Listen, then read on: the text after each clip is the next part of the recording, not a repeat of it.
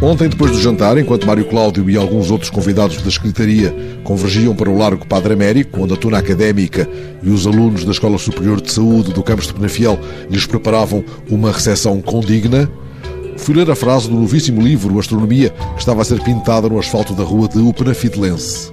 Há de estar ainda fresca sob os rodados da hora de ponta, nesta cidade de Penafiel que gosta de fazer sentir em casa os nossos escritores maiores. Se a caligrafia me não trai, a frase do asfalto conta que, atento aos agentes naturais, o rapaz procede ao extermínio da rataria e enfrenta a umidade que lhe corrói os ossos e lhe comprime os pulmões. É isto um pouco acima da rotunda do parque de estacionamento do museu, onde, ao fim da tarde, depois de agradecer a forma fidalga e absolutamente sumptuosa como foi recebido, Mário Cláudio inaugurou a exposição Muitas Vidas numa Vida. Quadros em que o escritor serviu de modelo a grandes pintores seus amigos, como Rezende, Armando Alves, Fernando Lanhas, Molasquines, onde tomou notas para os livros de uma vida, Molasquines de capa mole, desde que veio a crise, caricaturas, fotografias cuja história vai desvendando com ironia e afeto. É o caso daquela foto com Agostina, que ontem fez anos. Foi num jantar de algum aparato, num castelo em Bordeus, já a crise se instalara na Europa. À saída do jantar, uma senhora da organização perguntou a Agostina se antes de partirem de autocarro a visitar umas adegas de vinho de Bordeus, não precisava de nada, se não queria ir lá dentro, tratar de, como dizer, alguma necessidade. E Agostina, implacável, estou a usar a expressão de Mário Cláudio, Agostina implacável, não preciso, obrigado. Aliás, estamos numa fase de retenção.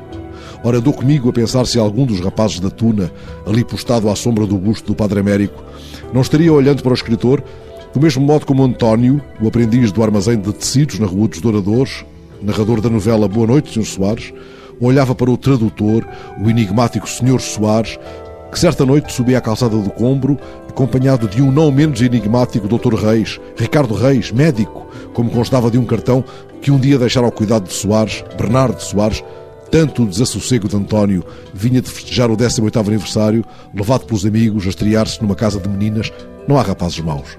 Agora, ali à sombra do busto do Padre Américo, não saberá porventura o absorto rapaz da tuna, fitando este homem cujo rosto está em tantos cartazes pela cidade e tantas frases espalhadas ao vento e pelo asfalto, frases suas, não saberá que António viu certa noite numa taberna do bairro Alto um certo Tiago Veiga, a quem o dono da taberna perguntou: E então, senhor Tiago Veiga, matou muitos elefantes lá na Guiné?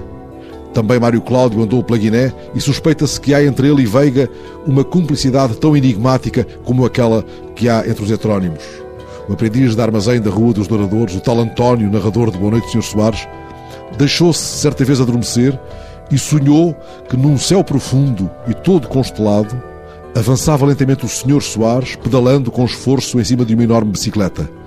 Com a mão esquerda segurava o guiador, com a direita assestava um óculo muito comprido naqueles milhares de estrelas luzindo há tanto tempo.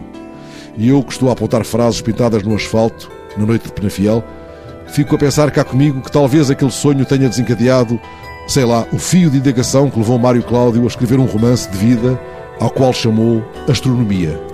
Tenho o fim de semana todo para descobrir se a pista é de algum modo consistente.